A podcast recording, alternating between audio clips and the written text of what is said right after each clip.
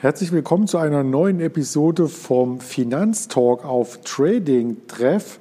Wir haben hier die Ehre, heute wieder mit einem Autor zu sprechen und zwar mit dem Michael Tomacek. Erst einmal, hallo Michael. Hallo Andreas, schön bei euch zu sein. Ja, du bist schon sehr lange bei uns und das bringt uns natürlich auch in die Verlegenheit, ähm, dass es schon überfällig war, so ein Gespräch entweder in schriftlicher Form oder eben hier jetzt als Podcast abzubilden. Und wenn ich so ein bisschen in die Vergangenheit zurück scrolle auf deinem Autorenprofil auf Trading Treff, so ist dein erster Artikel hier ungefähr acht Jahre her. Also es war der Dezember 2012 und da berichtetest du vom Social Trading Boom. Was ist denn daraus geworden? Boomt's da noch? Nicht zu glauben, so lange ist das schon her. Ja. Ja, also ähm, der Boom ist, äh, ich sag mal, ein kleines Verpüffchen, um es mal in die Größenordnung der normalen Finanzszene zu rücken. Äh, Social Training damals, ich glaube 2012 war das gewesen, hatte ich angefangen äh, war natürlich noch ein kleines Nischenprodukt, was äh, Interesse auf sich zog.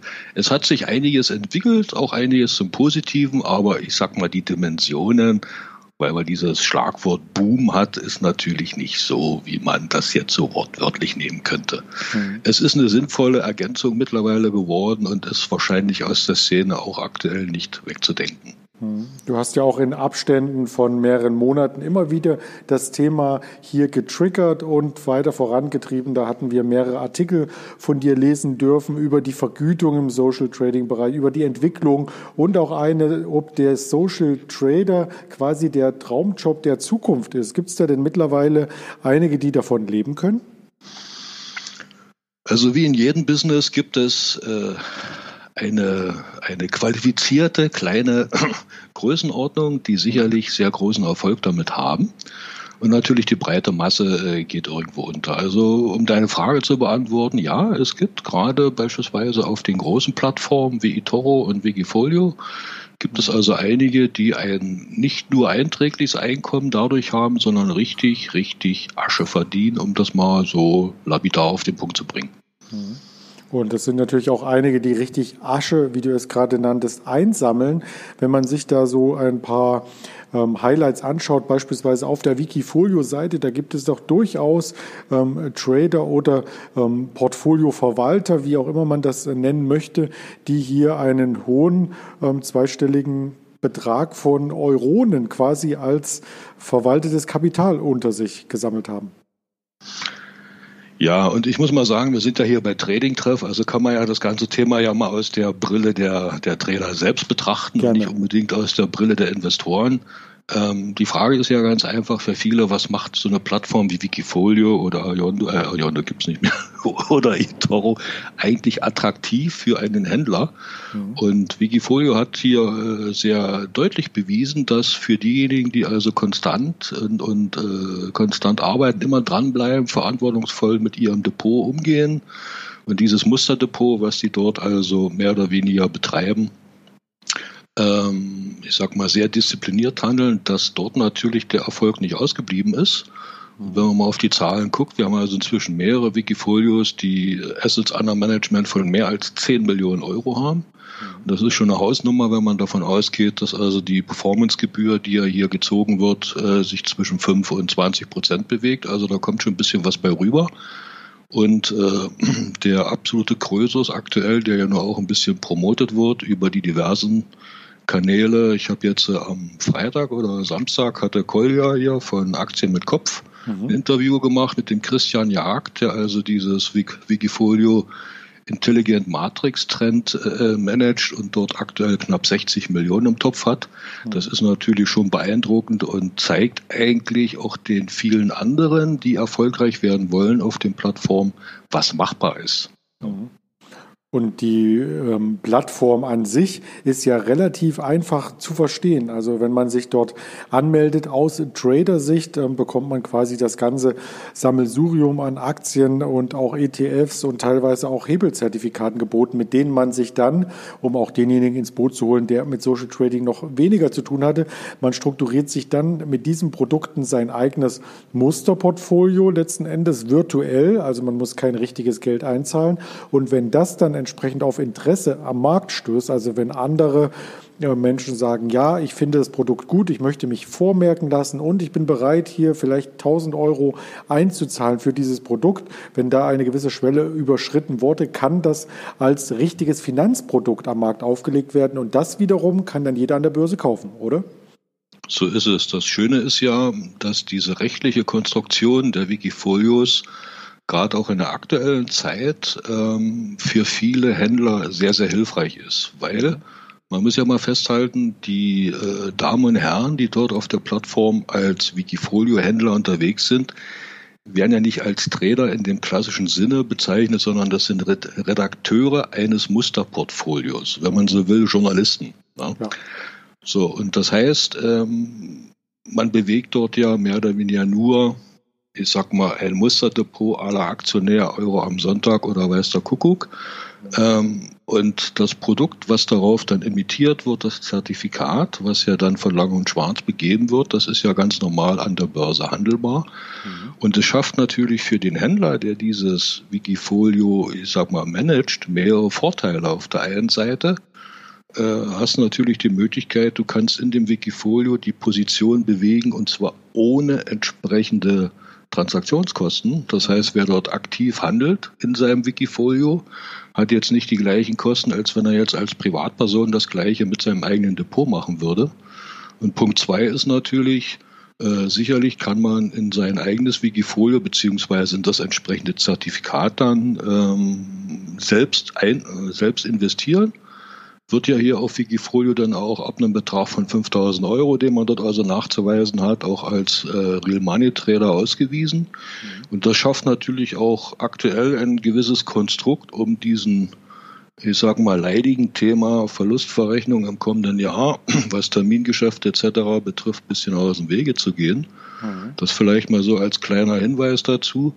Ähm, weil letzten Endes äh, hat ja der Händler die Möglichkeit, wenn man so will, in diesem Wikifolio unbegrenzt zu handeln. Mhm. Also egal ob nur Plus oder Minus, äh, weil er handelt ja ein Musterdepot, virtuell. Mhm. Und wenn er sein Zertifikat, in das er investiert, ich sag mal selbst sozusagen nicht verkauft, sondern hält über die nächsten zwei, drei, vier, fünf, sechs, sieben Jahre, kann ihm diese ganze Theater und diese Verlustverrechnung ganz einfach mal am hinteren vorbeigehen. Ja. Mhm. Das ist auf alle Fälle ein Punkt, äh, der im nächsten Jahr dann sicherlich auch nochmal marketingtechnisch hervorgehoben wird seitens Wikifolio, wobei natürlich die anderen in der Branche hier auch schon entsprechende Ideen haben, wie man auf diese Gesetze reagiert oder auf dieses Gesetz, was ja nun doch kommen soll. Aber wir mhm. sind alle keine Steuerberater hier. Nee, sind wir nicht. Dürfen uns da auch nicht zu weit aus dem Fenster lehnen. Aber du sprachst von ähm, Vertrauen, du sprachst davon, dass wenn man selber in sein Wikifolio ähm, investiert, dass man da so, so ein Stück weit ähm, ein anderes Standing hat. Ähm, heißt das denn, dass diejenigen, die ansonsten nur ein Musterportfolio führen, ohne mit ihrem eigenen Kapital dabei zu sein, einfach nur Zocker sind? Nein, natürlich nicht. Aber äh, letzten Endes ist es ja eine Frage der Außenwirkung, der, der Reputation und auch der Vertrauenswürdigkeit. Ich sag mal für Dritte, also sprich die, die potenziellen Käufer des Zertifikats, die dann also irgendwo mal dieses Wikifolio investieren sollen. Das ist ja Sinn und Zweck der Geschichte. Mhm. Denen natürlich klar zu machen, okay, ich bin auch mit eigenem Geld drin. Und da kann man natürlich auch nochmal den Vergleich zu dem großen Krösus im CFD-Bereich ziehen, sprich eToro. Die haben ja ein ähnliches System. Äh, was allerdings abhängig davon ist, wie viel man selbst, äh, ich sag mal, an, an, an eigenes Kapital einbringt. Und dort sind die Hürden etwas höher. Da geht es also mal von 5.000 bis 50.000 Euro und je nachdem, wie viel man dort mit eigenem Kapital in, sozusagen äh, engagiert ist, umso höher ist die Bewertung, die Sternchen, die man dort bekommt. Und das schafft natürlich durchaus Vertrauen, weil natürlich sich der potenzielle Anleger auch sagt, okay, das ist also hier kein Demo-Geklimper, sondern der, der entsprechende Händler ist natürlich auch mit eigenem Risiko drin und wird dann, so zumindest die Erwartung, äh, entsprechend verantwortungsvoll auch damit umgehen. Ne? Mhm. Also man sitzt gemeinsam in einem Boot, das schließt natürlich nicht aus, dass es auch mal schief geht, aber zumindest ist der Wille, äh, zu erkennen, dass die Händler ein bisschen, ein bisschen verantwortungsvoller umgehen als, ich sag mal, der reine Demo-Zocker. Ja. ja.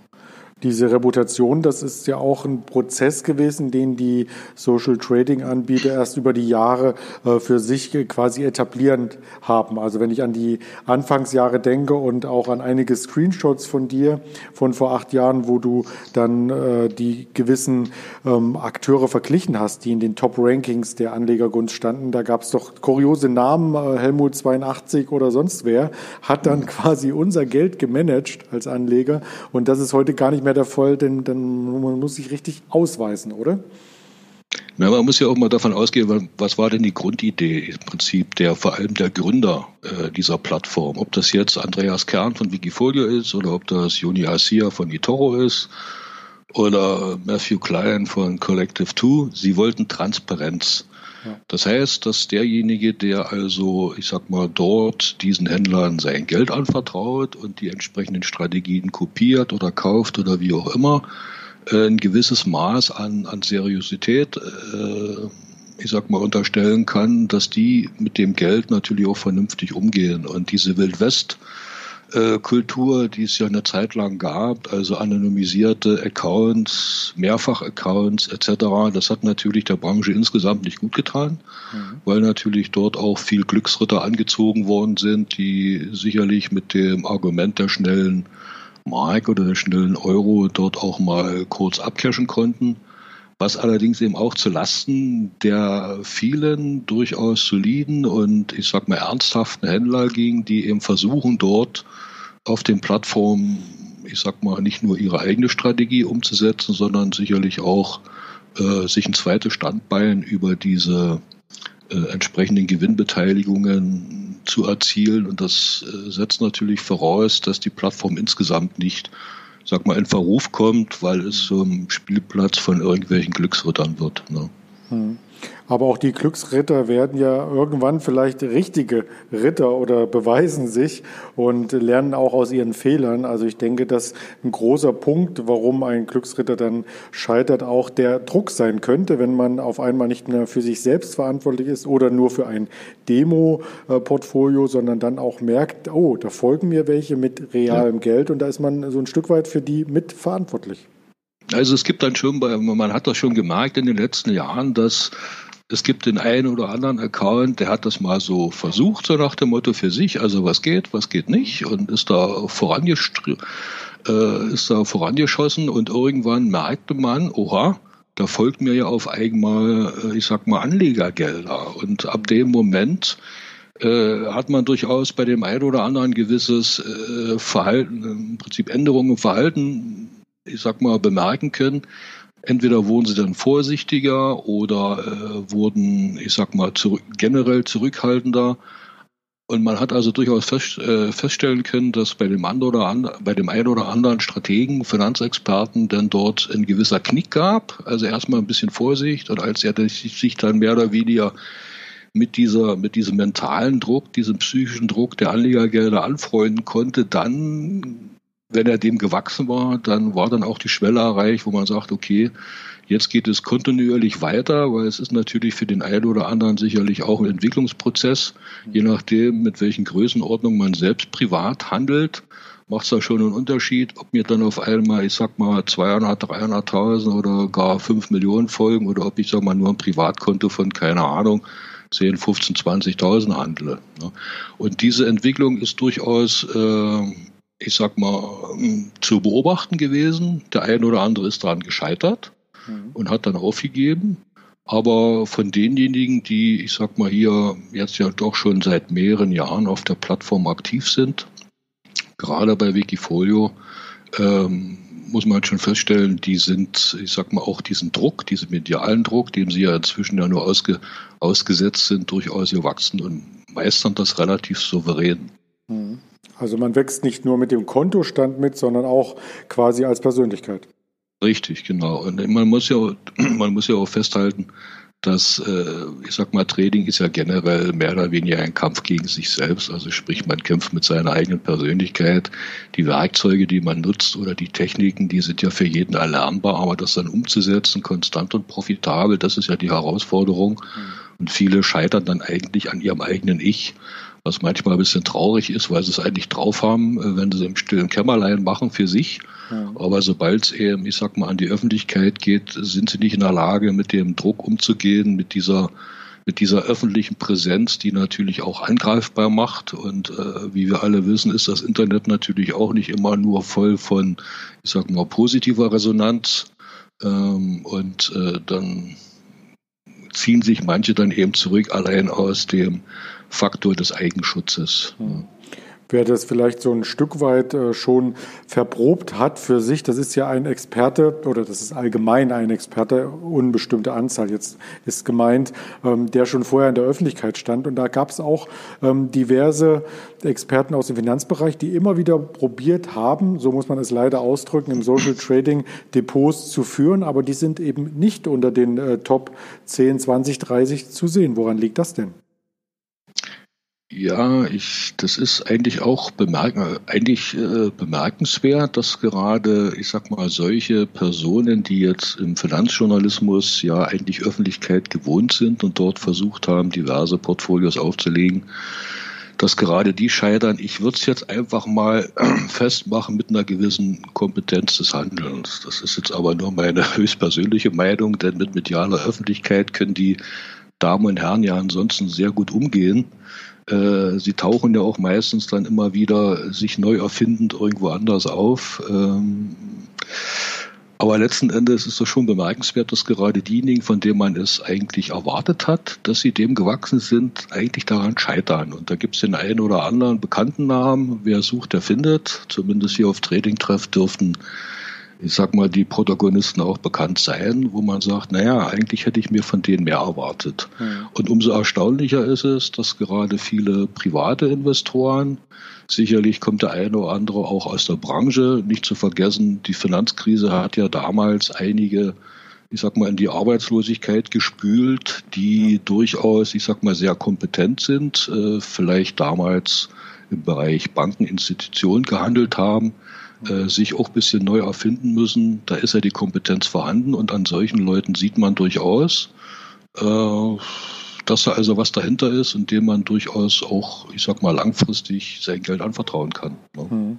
Aber vielleicht als Ausrufe und Warnzeichen noch als Disclaimer mit zu nennen ist, das Ganze sollte hier auch immer nur eine Portfolio-Beimischung sein und nicht äh, als All-in-Investment gelten. Ja, natürlich, ja, natürlich. Es sollte also Diversifika äh, Diversifikation steht an erster Stelle und ich sag mal, dieses Konstrukt Social Trading, egal jetzt in welcher Form, kann natürlich nur ein Baustein sein und sollte auch nur ein kleiner Baustein sein im Rahmen des gesamten Portfolios. Mhm. Ne? Ja, den Hinweis wollten wir auf alle Fälle auch an alle Hörer nochmal mitgeben, ähm, falls man noch nicht so tief in der Finanzszene steckt, dass man das nicht als den, in Anführungsstrichen, heiligen Kral sieht. Das kann man auch nicht sehen, denn äh, in deiner Berichterstattung über all die Jahre wird deutlich, dass ähm, sich nicht nur die Trader verändern, sondern auch die Anbieter. Also das ging ja quasi in einer Bandbreite von A bis Z, von Ayondo bis Zulu Trade äh, ja. vonstatten. Deine Berichterstattung, wenn wir bei A anfangen, da hört es schon wieder auf. Ayondo gibt es nicht mehr. Ja, also man hat die zehn Jahre gerade so geschafft und dann hat man gesagt, okay, jetzt geht es halt nicht weiter. Es ist eigentlich auch ein bisschen traurig, zumal eben die Ursprungsidee ja nicht so verkehrt war und äh, die beteiligten Personen auch sehr engagiert an die Sache gegangen sind. Nur wer die Firmengeschichte von Ayano kennt, äh, ja gut, viele Köche verderben den Brei, sage ich jetzt mal so unterm Strich. Und äh, es ist schade, dass es so gekommen ist. Es hätte sicherlich nicht so kommen müssen. Aber es, ist nun mal so, die Branche verändert sich, man muss damit leben. Und äh, jeder von den Hörern und Lesern weiß ja, dass die äh, Gründer, die ursprünglichen Gründer von Ayondo, die, die Heidenbrüder, natürlich mit dem neuen Projekt Next Market seit einigen Jahren auch schon wieder gut in der Spur sind und versuchen dort innovative Lösungen für Anleger zu schaffen. Mhm. Also letzten Endes, äh, es entwickelt sich eben alles und dem muss man sich natürlich auch dann durchaus Rechnung tragen. Ja. Und es entwickelt sich natürlich auch ähm, die Vorgehensweise. Also am Anfang bei den ersten Modellen, wenn wir bei Ayondo bleiben, da konnte man ja quasi einem Trader nur folgen. Später konnte man sich das Portfolio zusammenmixen, also bis zu fünf ähm, Tradern folgen. Man konnte dann unterschiedliche Hebel auf die einzelnen Trader anwenden. Und wenn man das Ganze sich jetzt bei Next Markets anschaut, so kann man ja einzelnen ähm, Ideen in Underlyings folgen. Man hat dann schon gewisse strukturierte Produkte, die Sektoren abbilden, die man dort erwerben kann und so weiter. Also da ist insgesamt von der Weiterentwicklung auf jeden Fall auszugehen. Ja, ich sag mal, weil mir gerade das Stichwort Next Markets gegeben hast, Andreas, es gibt ja dort auch dieses Produkt der sogenannten Coachfolios, ja. also sprich ein Sammelsurium dieser Trading-Idee. Das ist natürlich auch ein Ansatz, äh, ähnlich, eine, eigentlich eine Weiterentwicklung dieser Idee, dieser Copy-Portfolios, die es bei Anyondo oder beispielsweise bei eToro gibt, egal jetzt in welcher Form. Also letzten Endes den ähm, der Kreativität äh, sind natürlich keine Grenzen gesetzt und die Technologie, wie sowas umgesetzt wird, die ist ja bei, bei Manuel und Dominik Heiden vorhanden. Die haben das ja nur jetzt auch dementsprechend weiterentwickelt in diesem Produkt Coachfolio bei Next Markets. Und daran sieht man eben, dass, ich sag mal, es gibt keinen Stillstand.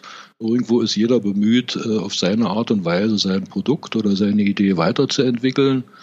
Ein sehr gutes Beispiel ist eben hier auch Wikifolio, äh, gestartet vor nunmehr, ich sag mal, acht Jahren.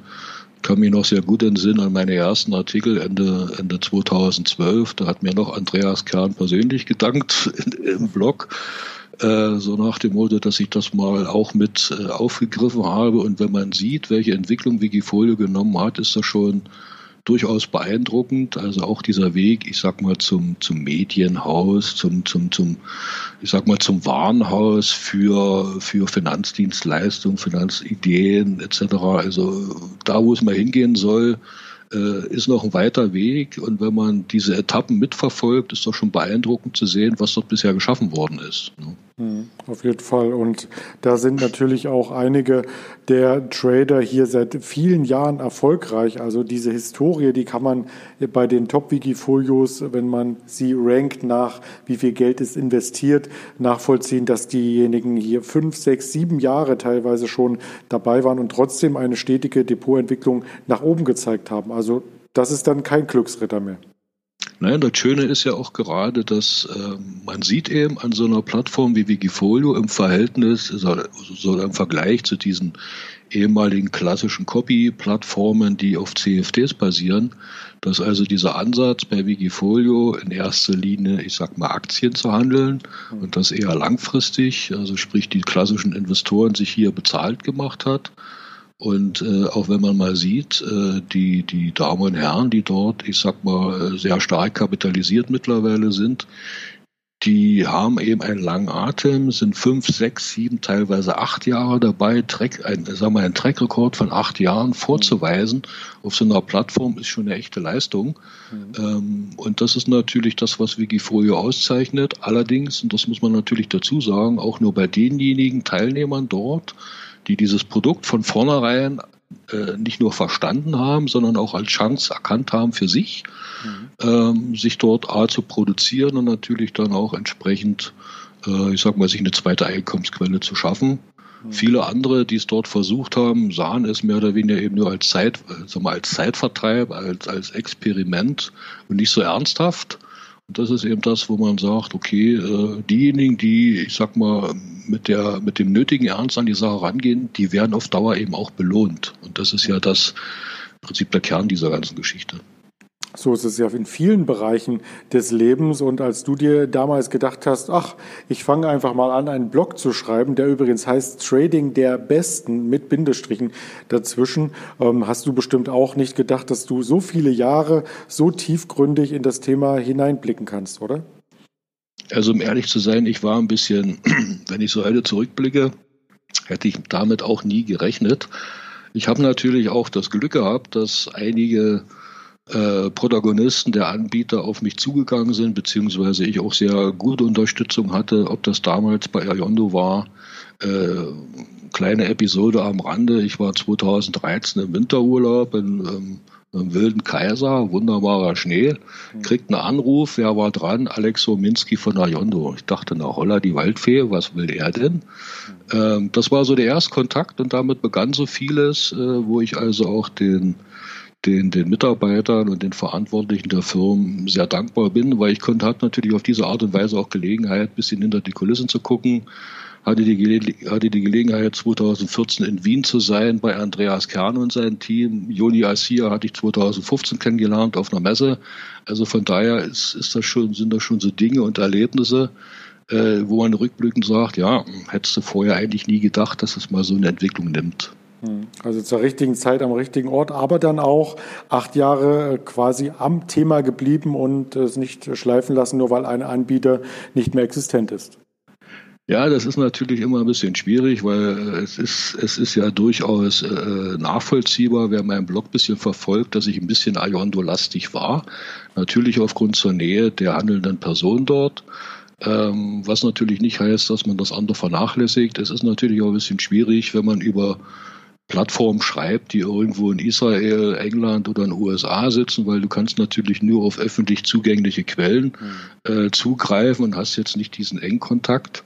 Der hat sich dann später ein bisschen geändert, aufgrund äh, gerade bei eToro, weil ich eine sehr gute Zusammenarbeit hatte mit dem Country Manager hier für Deutschland, mhm. äh, der also auch sehr hilfreich äh, war, was Informationen etc. betrifft. Also dieses Geben und Nehmen war schon sehr schön und ähm, hat mich natürlich auch in die Lage versetzt, äh, sag mal, an bestimmte Informationen zu kommen oder über Dinge zu berichten, die vielleicht der eine oder andere nicht sofort auf dem Schirm hatte.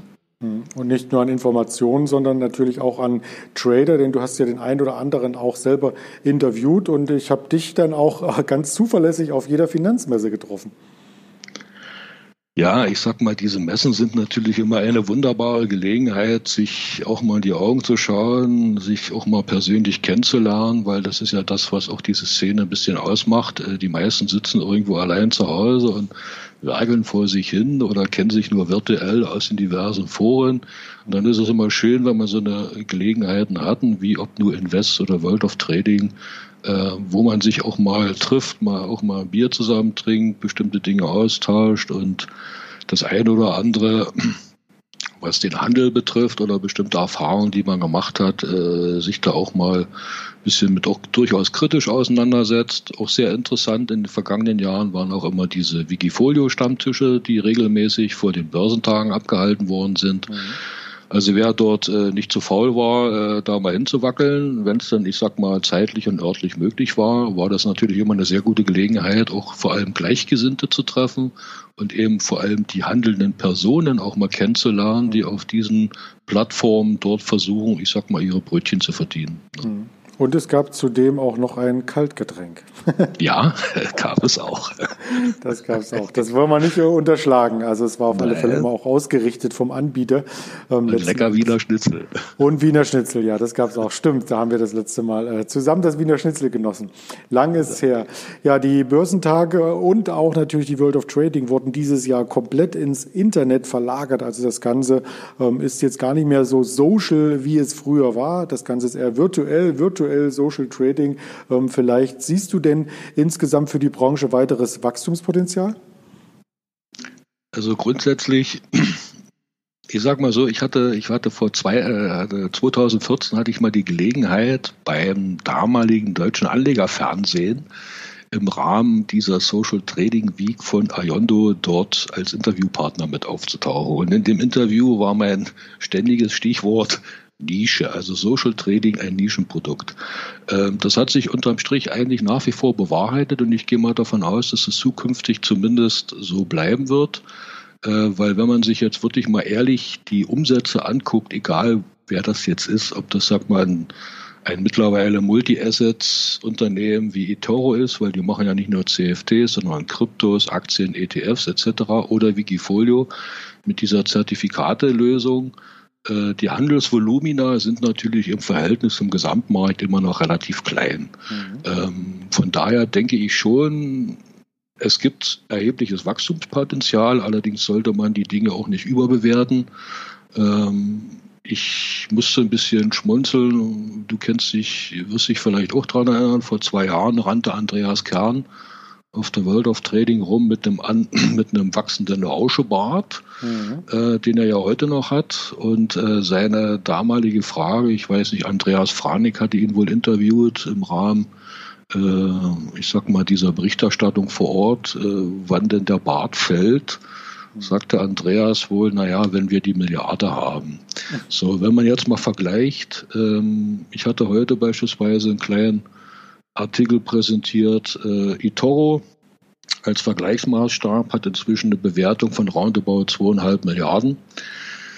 Man kann es sozusagen als, als Einhorn unter den Social Trading Plattformen bezeichnen. Bei Wikifolio merkt man vergleichsweise auch einen sehr starken Trend jetzt auch der Assets Under Management nach oben. Es gab also bis vor anderthalb, zwei Jahren mehr oder weniger eine gewisse Stagnation. Mhm. Man braucht ja bloß mal sich die dicksten Wikifolios angucken, in welchen Größenordnungen bewegen die sich. Die waren in der Regel irgendwo bei 10 Millionen gedeckelt. Und wir haben jetzt also tatsächlich, sicherlich auch bedingt durch diesen ganzen Corona-Hype im Trading, eine erhöhte Nachfrage und man sieht das eben auch an den Assets under Management, die doch hier spürbar gewachsen sind offenbar. Mhm. Und ich gehe mal davon aus, dass Wikifolio diesen Trend auch fortsetzen wird, weil eben diese Zertifikatelösung zumindest hier für uns in Deutschland, Österreich und der Schweiz sicherlich die einfachste und auch äh, seriöseste Lösung ist, an so einem Projekt teilzunehmen. Mhm. Aber gewachsen ist letzten Endes der ganze Sektor auch deswegen, weil natürlich die meisten Wikifolios auf Aktien basieren und ja. auf äh, steigenden Aktienkursen oder sie müssen quasi äh, steigende Aktienkurse vom Markt haben, damit sie überhaupt eine Performance erzielen können. Long only ist da das äh, Stichwort und wir haben nun seit ganz, ganz vielen Jahren einen Bullenmarkt. Das heißt, da spielt beides so ein bisschen zusammen. Was würde denn geschehen, wenn der Bullenmarkt jetzt auf einmal endet? Ja, ich sag mal, die Frage haben wir uns ja auch schon vor zwei, drei, vier Jahren gestellt, weil ähm, im Prinzip, was wäre, wenn? Ähm, letzten Endes, wir hatten ja nur dieses Jahr diesen Corona-Crash im, im, im März und man muss ja ehrlicherweise fest, feststellen, dass zumindest von den von vielen großen Wikifolios, die diese, diesen großen Zacken in der Performance eigentlich ganz gut ausgestanden haben, beziehungsweise sogar neue neue Hochs machen konnten, sodass also diese, ich sag mal, diese Nagelprobe für Wikifolios, ich hatte auch mal einen Artikel unter diesem, äh, unter dieser Headline äh, geschrieben, eigentlich ganz gut bestanden worden ist. Und mir fehlt jetzt so ein bisschen, um ehrlich zu sein, die, die Vorstellungskraft, was sollte denn jetzt noch passieren, dass also dieses, ich sag mal, die Attraktivität dieses Produkt komplett in sich zusammenbricht, da bräuchte man dann einen zehnjährigen Bärenmarkt und den sehe ich persönlich nicht. Ja, es muss ja nicht zehn Jahre sein, ja. aber wenn es jetzt zwei Jahre sind als Beispiel, äh, dann werden natürlich die Finanzprodukte dann auch ähm, jeweils äh, Minus notieren. Das wiederum ähm, bringt mit sich, dass man vielleicht bestimmte Schwellen nicht mehr erreicht, dass der maximale Drawdown ansteigt und so weiter und so fort und dass das Vertrauen dann insgesamt in die Branche auch schwinden würde. Ja, das ist nicht ausgeschlossen. Und letzten Endes, äh, es ist ja alles sehr schnelllebig und wir beide können uns ja sicherlich noch sehr gut erinnern an die 2000er Jahre. Mhm. Ich sag mal DAX 2200, 2003 oder wann das war. Also letzten Endes, man muss ja mal gucken, wo, wo standen wir, wo ging es denn mal runter, was sich heute keine Sau mehr vorstellen kann, so nach dem Motto. Mhm. Ähm, wo ist es wieder hingegangen? Und letzten Endes, klar, es ist ein Auf und Ab. Äh, und es wird sicherlich auch, wenn wir wieder dieses Tal der Tränen durchschreiten sollten, was ja nicht ausgeschlossen worden ist, wird auch das Interesse an diesem Finanzprodukt wieder nachlassen. Die Frage ist eben aber dann immer, von welchem Niveau aus. Hm. Und ähm, wenn also bis dahin, ich sag mal, sich diese Plattform eine entsprechende Marktmacht erarbeitet haben, gehe ich persönlich davon aus, dass dann auch die Wiederbelebungsversuche sehr schnell sehr erfolgreich sein werden. Mhm. Das kann man den ganzen äh, Plattformen sicherlich nur wünschen und aktuell spielt natürlich auch das Niedrigzinsumfeld so ein Stück weit in die Hände, weil einfach die Anlagealternativen insgesamt fehlen und bevor man sich jetzt hier äh, für zwei, drei ETFs entscheidet und ähm, quasi mit dem Markt mitschwimmt, in Anführungsstrichen, ist es vielleicht doch spannender, thematisch sich ein Wikifolio zu suchen. Könnte man das so zusammenfassen? Ja, sicher. Und ich sag mal, es ist ja, wie gesagt, es sollte ein Bestandteil von vielen im Rahmen des gesunden Portfolios sein. Und äh, man merkt ja, man hat also nicht nur hier themenbezogene Wikifolios, branchenbezogene Wikifolios. Man kann sich ja, ich sag mal, aus diesem großen Korb das suchen, was man möchte. Und ich gehe mal davon aus, wer dann, ich sag mal, sich selbst ein, ein, ein, ein ein gut diversifiziertes Depot aufbaut und da Wikifolios als eine von vielen Assets wählt, der wird mit Sicherheit in den nächsten Jahren nicht viel verkehrt machen. Mhm. Du hast vor allem in den letzten Jahren nicht viel verkehrt gemacht. Wir haben jetzt schon ganz viel über deine Expertise gehört und wie viele Jahre du ähm, schon dabei bist. Wie bist du denn eigentlich zum Blocken selbst gekommen? Ja, das war eigentlich eher, ich sag mal, einem, einem beruflich bedingten äh, Wechsel geschuldet. Ich hatte überlegt, ich wollte mir ein zweites Standbein aufbauen. Das war so ein bisschen der Hintergrund und hatte dann, weil ich nur selber sehr trading-affin war und ja aus der Finanzdienstleistungsbranche komme, war schon ewig Abonnent von Traders, äh, dem Traders-Magazin, war ich also in 2009 auf diesen Artikel gestoßen, wo Ayondo dort äh, im, im, Magazin vorgestellt worden ist, hatte seitdem diese Entwicklung dort ein bisschen verfolgt, parallel Zulu Trade und eToro, also die ganz wilden Zeiten damals. Äh, und habe dann in 2012 gedacht, naja, das Thema Social Trading und Affiliate-Partnerschaften und so ein Zeug, das war schon durchaus attraktiv. Mhm. Allein so als naja, kleines Nebeneinkommen. Äh, das war eigentlich so ursprünglich Prinzip die, die, die Hauptmotivation. Und daraus hat sich dann so sukzessive eben etwas entwickelt. Sicherlich ist es nach wie vor ein privater Blog, das ist nichts Professionelles, also da hängt keine Werbeagentur oder ähnliches dahinter, die also hier professionelles Affiliate-Marketing machen, äh, weil das waren ja dann im Grunde genommen meine Wettbewerber, die teilweise schon länger auf dem Markt sind, wo man dann sagt, okay, da geht es wirklich vordergründig darum, Konten zu generieren. Äh, dem habe ich mich dann nicht angeschlossen, weil das auch nicht so unbedingt meine meine Priorität war. Also das war dann mehr oder weniger eine Art, eine Art Liebhaberprojekt.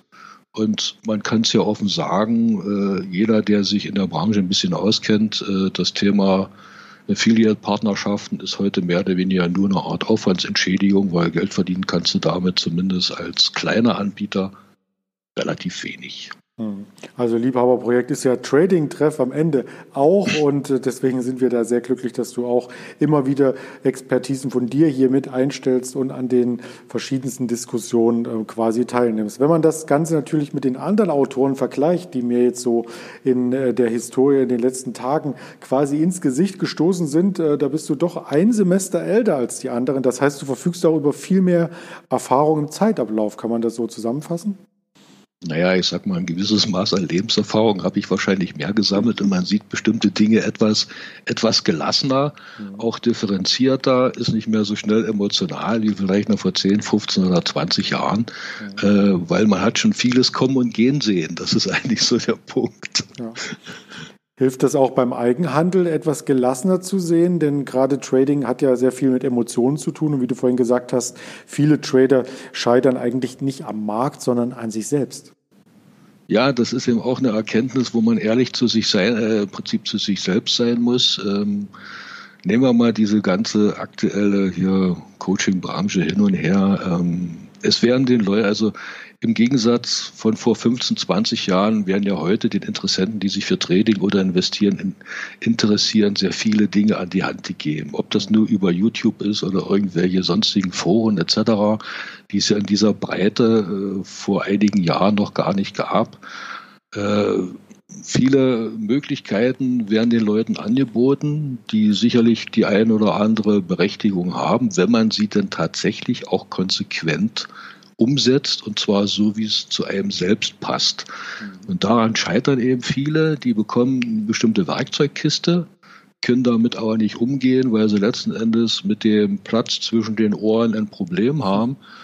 Weil viele Wege führen nach Rom. Der eine macht es mit Markttechnik, der andere macht es mit Volumen und weiß der Kuckuck nicht allen. Andere sind Investor und sagen, geh mir mit Trading weg. Ähm, wie gesagt, viele Wege führen nach Rom. Jeder muss seinen eigenen Weg finden. Und diese Selbsterkenntnis, sprich, was passt denn zu mir persönlich, die muss natürlich jeder äh, selbst finden und natürlich dann auch ehrlich zu sich sein. Und das ist natürlich ein Prozess, der sicherlich über die Jahre reift. Äh, der eine oder andere zahlt eben mehr oder weniger ein, aber letzten Endes jeder zahlt ein gewisses Maß an Lehrgeld. Mhm. Man kann sicherlich den Weg verkürzen, indem man sich Hilfe holt. Aber es entbindet einen natürlich nicht von der eigenen Verantwortung.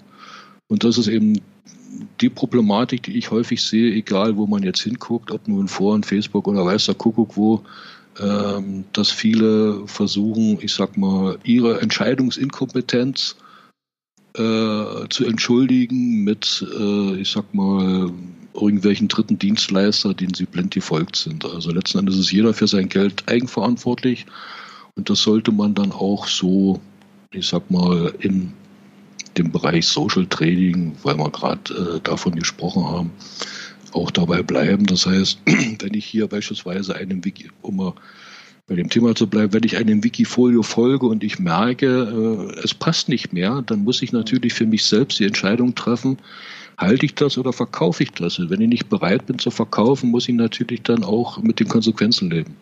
Mhm. Das stimmt natürlich. Also da gibt es durchaus Parallelen zwischen eigenem Depot hier pflegen oder ein eigenes äh, Trading, einen eigenen Trading-Account betreuen und dann nochmal in die Öffentlichkeit gehen. Wenn derjenige, der jetzt hier zuhört, vielleicht für sich entschieden hat, mein eigenes Depot läuft super, vielleicht kann ich hier nochmal zusätzlich ähm, ein, ein Upskill erreichen, indem ich mich weiterentwickle. Zum einen, weil ich öffentlicher werde als Redakteur eines solchen Musterportfolios und zum anderen auch, weil ich dadurch mir noch eine weitere Einkommensquelle äh, erschließe. Was würdest du ihm im ersten Schritt raten? Wo soll er hingehen? Wie soll er starten? Also hier für unsere, unser Publikum in Deutschland würde ich tatsächlich empfehlen Wikifolio, weil ähm, ihr habt eine, eine, eine wahnsinnsbreite Anlagepalette, aus der ihr sozusagen eure Trading-Ideen umsetzen könnt, von Aktien über Zertifikaten, ETFs bis zu, keine Ahnung, 20.000 Knockout-Produkten, also alles, das ganze Universum, was ihr sonst ja auch privat handeln würdet, nur eben mit dem Vorteil, Ihr habt in diesem Musterportfolio, ihr habt keine Transaktionskosten, ihr könnt euch dort mehr oder weniger austoben und wenn ihr der Meinung seid, äh, dass man damit an die Öffentlichkeit gehen kann, na dann macht es investierbar, setzt ein Zertifikat auf und lasst die Zeit für euch arbeiten, bleibt dran.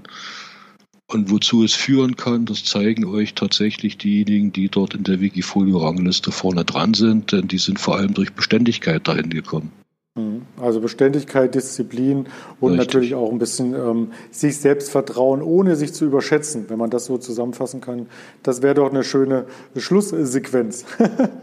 So ist es. Und dem kann ich eigentlich nur zustimmen, Andreas. Ja, das hat mich sehr gefreut. Äh, da kommen wir auf einen Nenner und sind äh, sozusagen auch ja, äh, durch 40 Minuten Talk, Social Trading Talk hier durch bei Trading-Treff. Und ich, mir bleibt nur nach den acht Jahren, nachdem wir das hier aufzeichnen konnten, Danke zu sagen und mich auf die nächsten acht Jahre zu freuen. Oder so lange bleibt es nicht mehr ähm, liegen, bis wir uns wieder zusammentreffen, oder?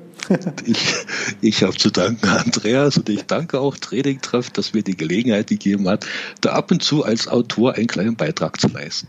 Sehr gerne. Wir werden das weiter verfolgen, das ganze Thema und natürlich auch weiter mit dir in engen Kontakt bleiben. In diesem Sinne, komm gesund ins neue Jahr, Michael, und wir hören uns. Die Hörer auch einen schönen Jahreswechsel und macht was draus. Ja, das kann ich nur weitergeben. Bis bald in der nächsten Episode.